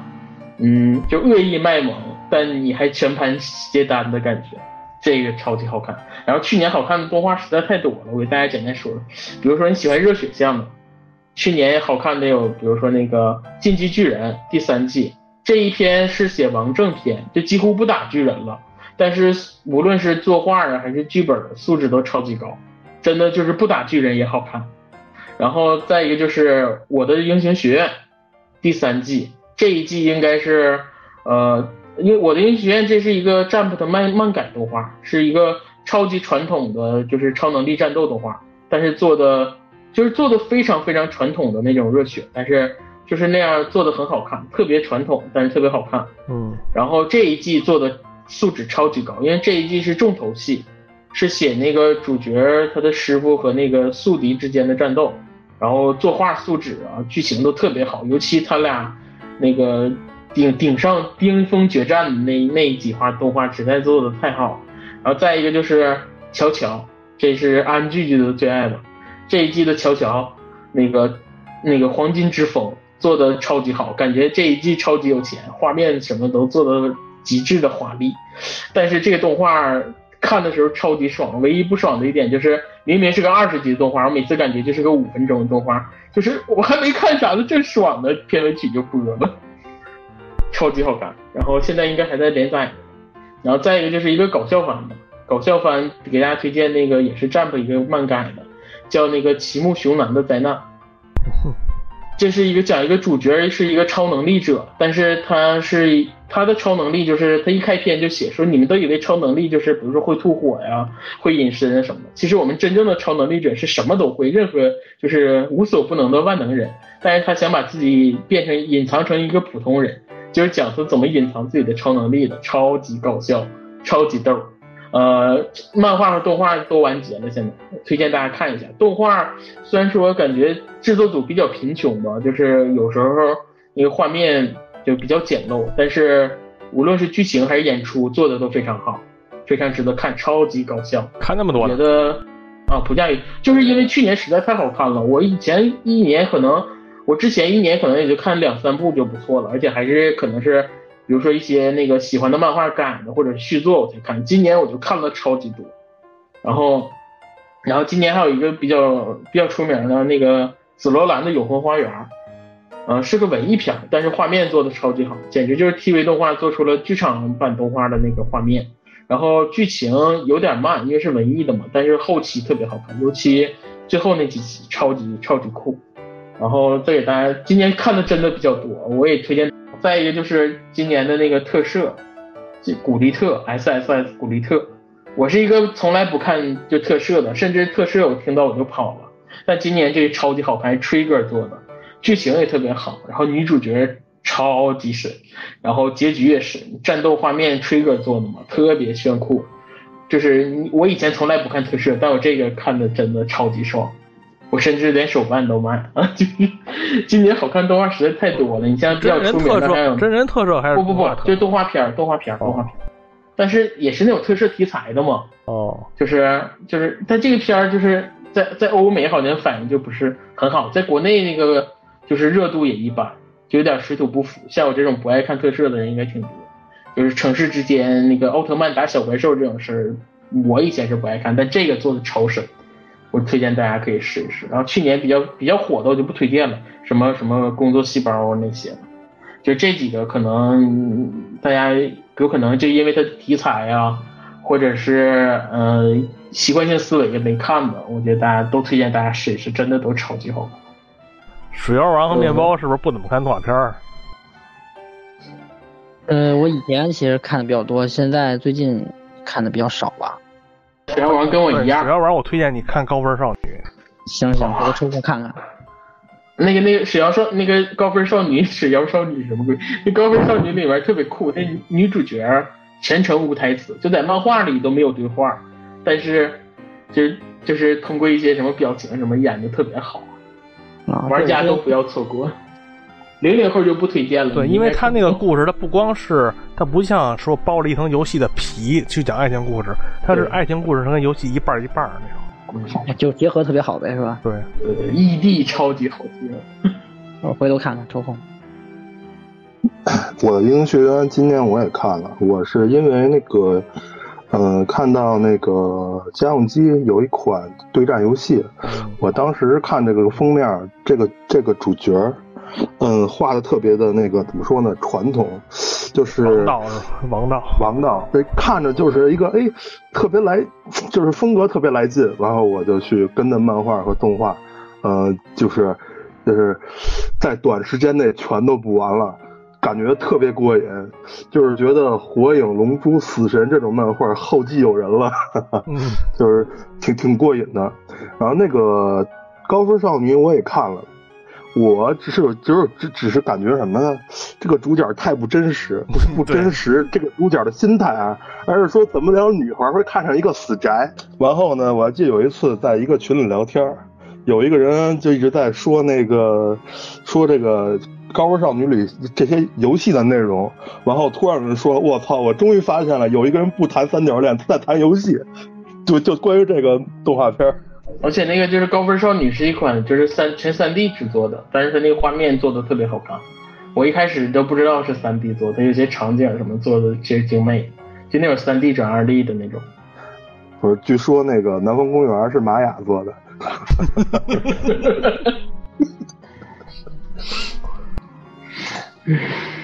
动画动画什么的这方面，面包是不是没什么别的说的？呃，也没，今年就看了这两个动画片。今年我就看了一个《高分少女》和《国家队》，去年。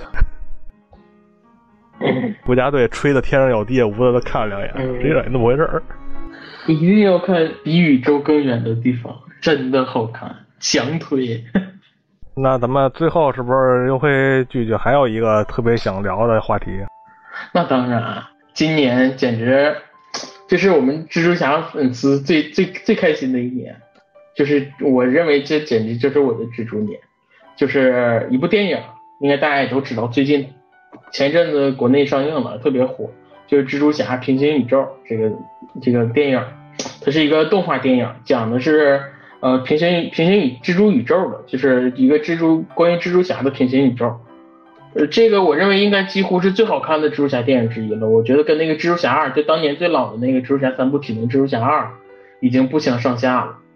嗯，它虽然是讲的是一个起源故事，但是因为那个有蜘蛛宇宙这件事儿。所以它有特别多的蜘蛛侠角色，所以让剧情看起来特别丰满，而不像一般的起源故事那么单薄。然后不同蜘蛛侠之间的那个就是之间的互动啊、碰撞，比如说，嗯，可能大家之前不太熟悉的那个就是女蜘蛛侠佩妮啊什么的那些都特别出彩。然后主角是那个终极宇宙、终极宇宙里面的蜘蛛侠，就是迈尔斯。整整整个电影讲的几乎就是还是一个传统的漫威的超级英雄起源电影，讲就这个迈尔斯怎么成长，这些平行宇宙蜘蛛侠帮助他一起成长的一个故事。然后画面好的没话说，然后动作超级流畅，这些然后打打斗也特别炫，这些都是那个我觉得是就动，因为是它是动画电影嘛，就他的那些流畅和是那个真人电影拍不出来的。就看起来特别炫，然后而且他这次用了一种偷帧的方式，就有点像动画在一瞬间转成漫画的那种手法。呃，有的人可能觉得这是掉帧，看着不舒服，但是我倒觉得这种展示方式挺炫酷。然后，哎，再就是这个剧情实在太帅了，然后再配合上他的那些超级酷的音乐，啊，尤其是最后迈尔斯就是终于觉醒成为一个合格的蜘蛛侠，穿上蜘蛛装的那一段，就是在那个。就是一个一个那个场景怎么形容？就是一个登场场景，他在空中，然后倒着从上面飞下来的那个场景，哇，简直太炫酷了！这个这个动画片超级好看，而且是今年在有那个，比如说那个那个无敌破坏王啊，这些就是高分动画片，就是迪士尼出的或者是皮克斯出的高分动画片里面，他也脱颖而出了，得了各种。最佳长篇动画的那个奖项，然后咱们节目出之前奥斯卡还没颁，但他也提名了，不知道是不是他。但是之前的好像都几乎无论是金球什么都是他。这电影超级好看，一定要推荐给大家。哎，怎么回事？嗯，怎么的？怎么的？行，可以至少是七八分吧。嗯。如果喜欢蜘蛛侠，就是可以上到九分以上。对，虽然说现在已经下映了，那个你要说看资源的话，现在暂时也没有。但是我推荐大家可以下那原声听。哦，对对对，那个那个原声我连那个原声我连着听了两遍，就是可以说是没有没没有一首歌不好听的吧。大家一定要上听歌曲那版啊，不是那个原声音乐那版，但原声音乐也很也很不错。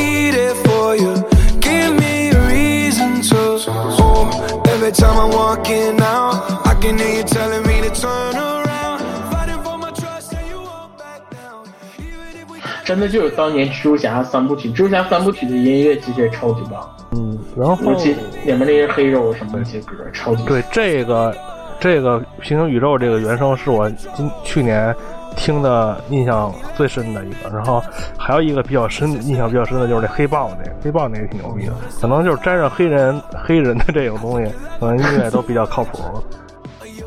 去年原声卖的最牛的不是那什么吗？就是马戏团的那个，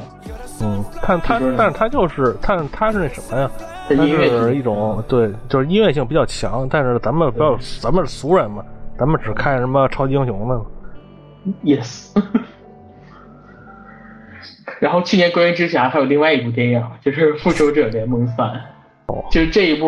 嗯、漫威嘛，就这一部是漫威这个，就自从做电影宇宙之后，就十年十年漫十年电影宇宙的一个就是答，就是等于十年答卷儿，就这一部做的超级好，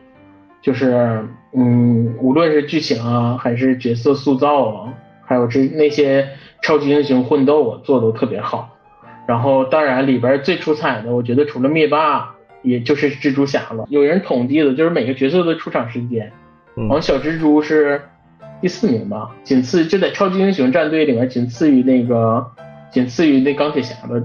戏份，超级帅。而且最后的那段，每个人死可能都是一下就变成灰了，只有小蜘蛛，我，感人肺腑，躺在那个啊，也感觉说起来有点急，但是人是父子感情，超级感人。哦，Stark 什么的，那个，而且这个，我觉得就是漫威，就是虽然说咱们老安刚才说的，咱们是俗人，就是就看这些超级英雄，但我觉得漫威这十年超级厉害。我觉得就是漫威这十年，就是在做电影宇宙的这十年，不但自己就是彻底翻身，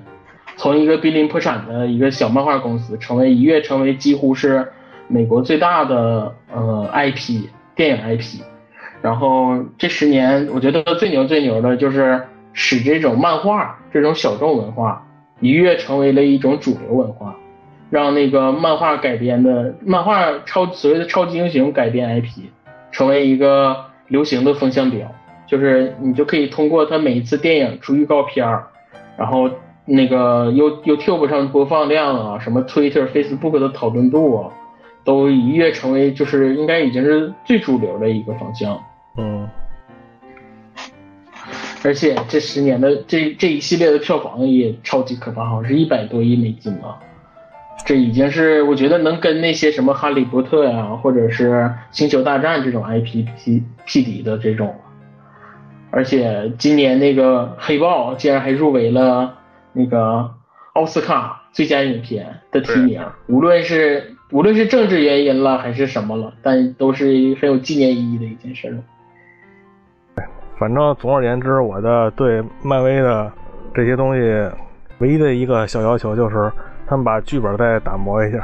可能可能每部漫威电影都有那种想想吐槽的那种，就是愣推进剧情那种点。哦，但是没办法嘛，因为它是对，这个漫画属性在里边儿。对，而且它是最主流的，不可能做的特别深的什么。对，就是比如说那个平行宇宙里，他们不也有一个也有一个叔叔吗？然后那个哦叔叔就和小蜘蛛，咱们不剧透，他在一个特别尴尬的情况下会互相认识。然后对他他那个处理就特别特别的漫画，嗯就是可以他可以处理的更好，其实。嗯，处理的太好，可能就是不尊重原作呀什么的。哎其实也无所谓了。嗯，看着爽就行。对，可能去年优惠剧剧就是这两部电影印象最深，是吧？对，我除了这两部，肯定还有那个 头号头号玩家呀。咱们作为玩家来说，应尤尤其是虽然说这个电影刨出那些彩蛋文化之外，实际上就是一部爆米花。说说不好听点，而且最后呢，它那个结局也是为了正为了正正能量嘛，就是说周二周四关闭服务器，大家回到现实中来这种的特别正能量的东西设设定。它实际上那个小说原著可不是这。也是没办法吧，因为电影会有更多的受众去去看它，你必须得这么改。反正去年其实去年特别牛逼一点，我看了一堆印度电影。对，大家其实应该大家应该也都知道，印度电影这两年在国内特别火嘛，就是因为它那个就就有那个几部素质确实是高。看的那个印象最深的有俩，一个就是那个印度合伙人，你们看了吗？就是那个护垫侠。就是对，就是那那大那那大哥，大哥特别心灵手巧，特别喜欢爱爱自己的妻子。然后他们那个印度不是因为社会形态的问题，就是说可能一些妇女的卫妇妇女个人卫生问题啊，就是说还有一些就是他他们宁可把那个买护垫的钱去买牛奶，不去买一些生活用品，其他生活用品，他也不愿意买护垫，而且这不宗教问题嘛，他觉得自己那几天是一个不敬的人。就是那不干净的人，就是和就是也，而且就是说这些个人问题，她也不不想提。就是说她那个丈夫去和她说，她她根本就是就觉得那丈夫像一个恶魔一样，跟她提这种提这种事儿。然后她那丈夫特别特别牛逼，他自制那个护垫是吗？就自己用那个棉花乱七八糟的自己自己做。然后然后那个对，然后那做完之后，他妻子也不用，就最后这一村一村的人全知道了，就把他看成神经病。然后家里人那些他妈呀也特别保守，就要嗯要要活的，最后他不行，脱离关系。对对对，他就是说我一定要把这个事儿，把这个把把我妻子从这种就是从这种就是就是危险这种状态中给拯救出来。他就愣哎特别牛逼，跑到大城市里去去求学，就就怎么做这个，然后然后然后他就发现一个。是全自动的一机器，花价值几千万卢比，啊，当然卢比不是塞尔达那个卢比啊，是他妈印度那卢比，对，几千万。然后呢，他就，哎，他一看特别聪明，他这其实这个流水线啊，就分四个步骤，他就把这四个步骤给给给拆分出来，是吧？他就把这四个步骤给单独拆分出来，一个一个就是就做出四个土机器，成本降的特别低，几万卢比就可以搞定。那那机器几千万卢比，然后几万卢比就可以搞定，然后。哎，做出来还还还挺牛逼，然后最后可能哎还是因为那个思想问题嘛，做出来也没人要，就这种东西就根深蒂固嘛。然后当时，但是他遇见一个贵人，一个女特别有独立思想的一个女性，就发现他了。然后呢，他就把他推荐这个发明推荐到那个发明大会上去，一下火了。但是还是不行，村里人还是不接受的，说你为什么发明这种东西，是吧？都特别的特别可怕。但但是呢，他经过自己的努力，以及他那个贵人的，是所谓所谓的一点就是戏剧化吧，就是哎，立马就立马就成了一个尽人皆知，说大家他是知道他是为了咱们咱们印度的所有的女性好，就是最后火了，突然意识觉醒，对，说拍，因为因为他有一个我忘了说啊，他有一个最根深蒂固的点，当当时他们这么多年投入到发明这机器之外，他忽视了，因为他本身是一个男性。他本身去拿着这个护垫去推销这种东西的时候，他女性本能的就就认为他抵抗情绪，他他他有想法，他就让那个女的去卖，哎，立马就火了。女的女的给 女的给女的卖，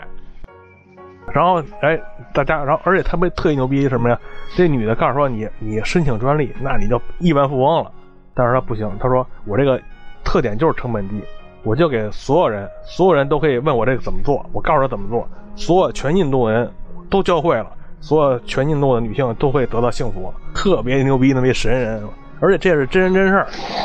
哦。然后这哥们儿去还去联合国，最后最后的高潮就是去联合国演讲，嗯，然后然后那个最后他还回到了他的村子，和他那个糟糠之妻在一起，过着特别平凡的生活，而且他那跟那个本身他跟那个。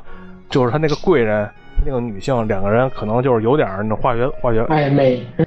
反正我觉得真妈逼这男的绝对是一他妈一神仙，我操！这个基本上这这电影特别好看，而且他可能可能这几年吧，就是就是说类似这种这种印度电影，就是反映了一些社会问题的。你像之前那些不那些之前那几部特别有名的不也是吗？就是可能这，而且都是女性崛女性崛起有关。嗯，就像就像去年我还看过几部电影，叫什么《起跑线》，就是说那个什么，就是说那个教育孩子，还有那个哥哥老师，哥哥老师就是说这个教育教育分配不平均，还有厕所英雄，厕所英雄就是说那个女性厕厕所英雄好像这跟跟你这也挺像的，给妻子盖厕所是吗？对啊，这这这几部片子都是国内都上映了，都是去年上映的。去年要上映不少印度电影呢，都是这种反映社会问题的，再加上一些戏虐呀，一些一些一些特别好的拍摄手法，一些搞笑情节啊，串起来就特别好看。而且就是去年咱们中国比较火的那个《我不是药神》，不也有点类似吗？嗯，因为我不是药神，可能去年我觉得国产片儿里也是算是不错的了，拍的也比较真实，而且反映很多社会问题，而且还有还有一部特别也挺牛逼的，叫《狗十三》嘛。狗十三，嗯实际上我一我一开始以为这名字他妈可能一就是就是简写就是狗逼，但是不是那么回事儿，就是这十三是那女孩十三岁和一只狗，就是哎，反正也反正看上是一个青春青春成长的故事，但实际上你仔细琢磨，是一特别可怕的一个故事，就是一个哎青春期的叛逆少女是如何被这个家庭和社会的那种制约制约下的，慢慢慢慢就驯化了，就没就没有棱角这么一个故事，就就把把自把自把自己的性性格都给磨平了。他特别喜欢狗，但最后为了他爸在那个在那个一个聚会上吃狗肉，嗯，都特别可怕。你可以映射到现在自己了。还有还其实还有一部印度电影没上映，但是我也觉得特别好看，就是叫《看不见的旋律》。嗯，这是改编到改编自一个法国的一个特别有名的一个悬疑短片，不知道你们知道吧？就是那个调音师，不知道你们看没看过？就是一个、一个假装自己是盲人的调音师，哦，然后去到一个老太太家去调音，但实际上老太太是一个杀，把人给杀了，然后满地都是血，然后他自己必必须要假装镇定。哦我看过那个那个那个是个短片是吧？对，法国短片，他就是把这个短片给抻长了，就抻长了。他那个整体的故事和这个类似，但是就不是一个法国老太太了，而是一个，而是一个就是说她本身也是嘛，就装盲嘛，那个，嗯然后在一个酒酒酒店里边去那个弹弹琴。然后遇见一个明星，印度明电影明星，他就觉得哎哎，弹的小伙弹的不错，咱们可以去我家给我一个私人聚会弹。他实际上那个私人聚会是他这个明星和他的那个老婆的那个结婚周年纪念日，但是这傻逼呢，嗯这傻逼没没事抖机灵，就是说给他给他老婆说，我明天可能有事儿有急事儿，我可能很晚才能回来，然后不行，给了惊喜？给给他一惊喜，结果撞上他老婆和另外一人偷情，奸夫淫妇就把点点人给干死了。这个这盲人音乐家来了，对，给撞上了，哎，故作镇定，呃，然后得这个实际上就之前这个就和那个法国那短片差不多，但是嗯演到这儿的时候，实际上才演了半个多小时，那电影两个小时。嗯后边就是这个原创的东西了，我也不我也不剧透了，我就说我就说几句。这哥们儿不是弹完琴嘛，就是假装什么也没看见，然后就走了。实际上他已经看见那两个人杀人了，就走了。然后经过一番思想斗争，他觉得哎，还是去得去报案是吧？然后他就是就是还是肯定得还是就是装成自己是盲人嘛，去去去报案。他刚要去坐在那儿，刚说一句说我要检举一个检举一个谋杀案。他突然发现，那个奸夫就是这个警察局的局长。哦，那个警察局局长也听见他跟那个执勤的那个警官说了：“我要我要举报这个谋杀案这句话。”嗯我就说到这儿，后来后来的发展自己看去吧。好像不错。对，非常有意，非常有意思。但是但是后来啊，可能就是说他他也知道警察要杀他嘛，就各种跑，各种可能剧情有点飞，但是但是整体来说还是特别挺好看。剩下的就看那些各种各样乱七八糟大片儿呗，这大家也都知道。嗯，别的也没啥了吧？别的也没啥了。哎，我还看了一部日剧《非正常死亡》，也挺好看的。啊，看这日剧还不是说听这日剧好看，我是听那歌。来吗？对对，听那歌才去 看那日剧，反正觉得日剧还行，怎么也得是七八分水平日剧，也挺有意思，行，挺好。十元终于火了。差不多了吧？咱们也该到展望时间了，猪年，咱们的任屯的本命年，本历年到了，对，大家来展望一下猪年吧。刘辉有什么想说的吗？我展望就是，首先是游戏吧，就公布的那些游戏，比如说最期待的，《银河战士四》嗯，不，现在期待是《银河战士 Prime 一到三 复刻。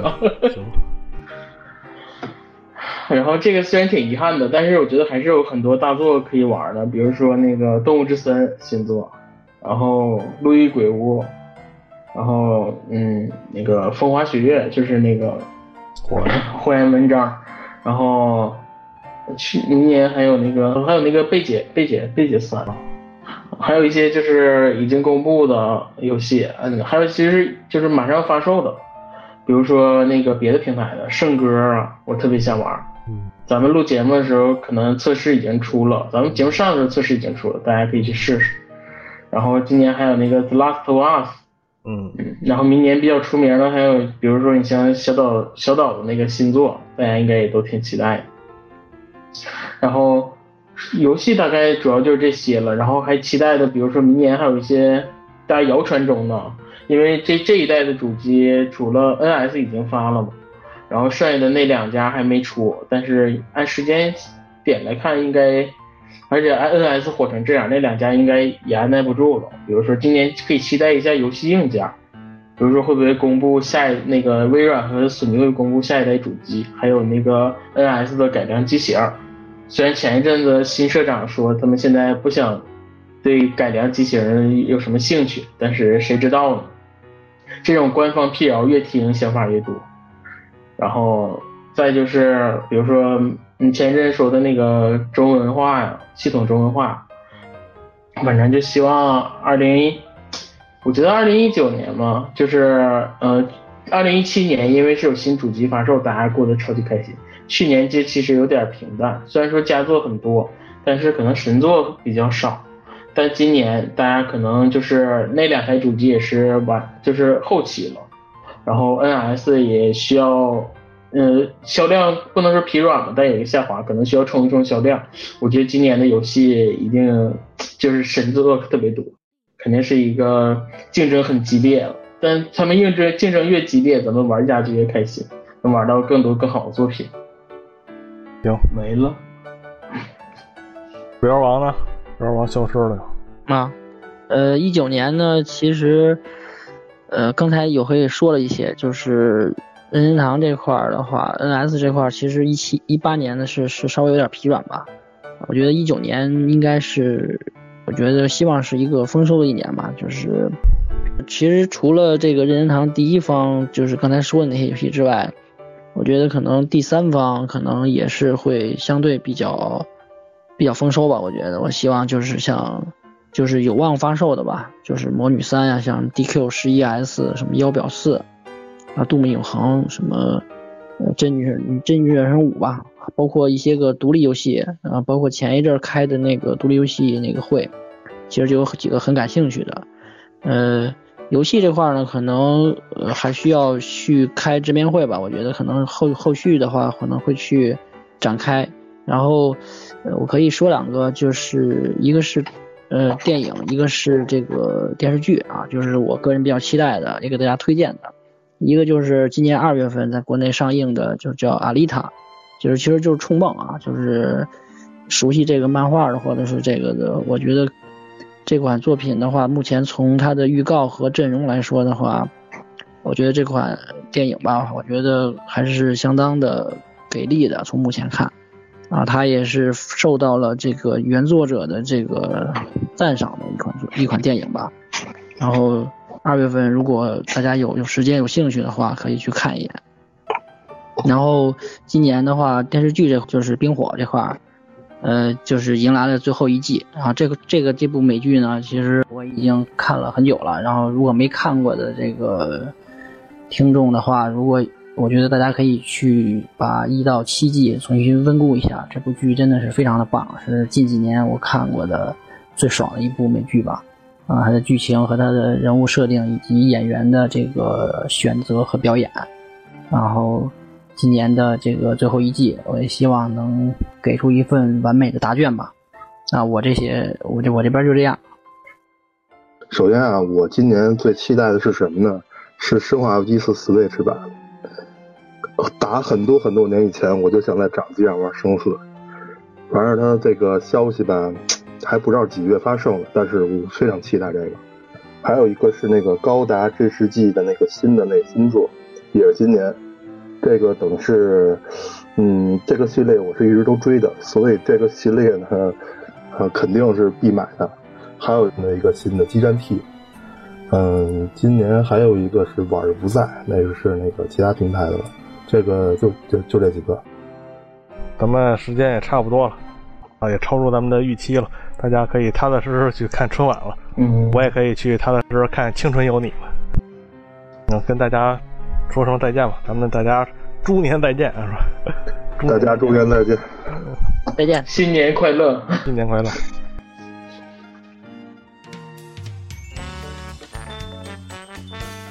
饭堂电台六岁了，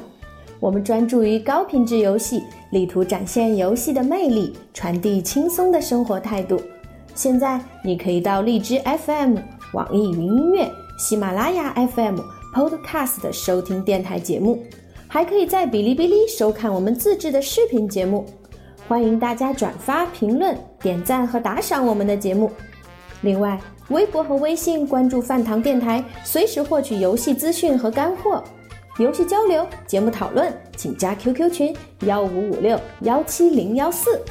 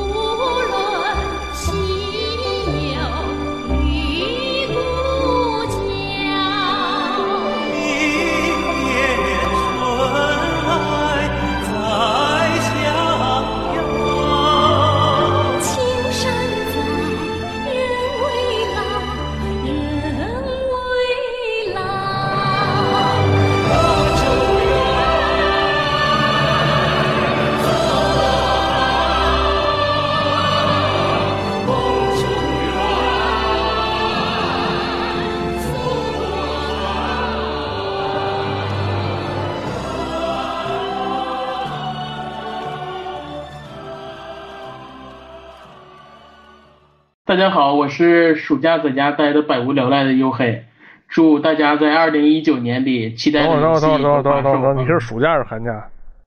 寒假哦，说的是暑假是吗？嗯，集合的听众，大家好，我是面包。我操！哦，错了，不好意思，上次饭饭堂啊，不好意思，不好意思，这得放，这点放彩蛋里，这点。老听那个，因为老打那字儿。嗯，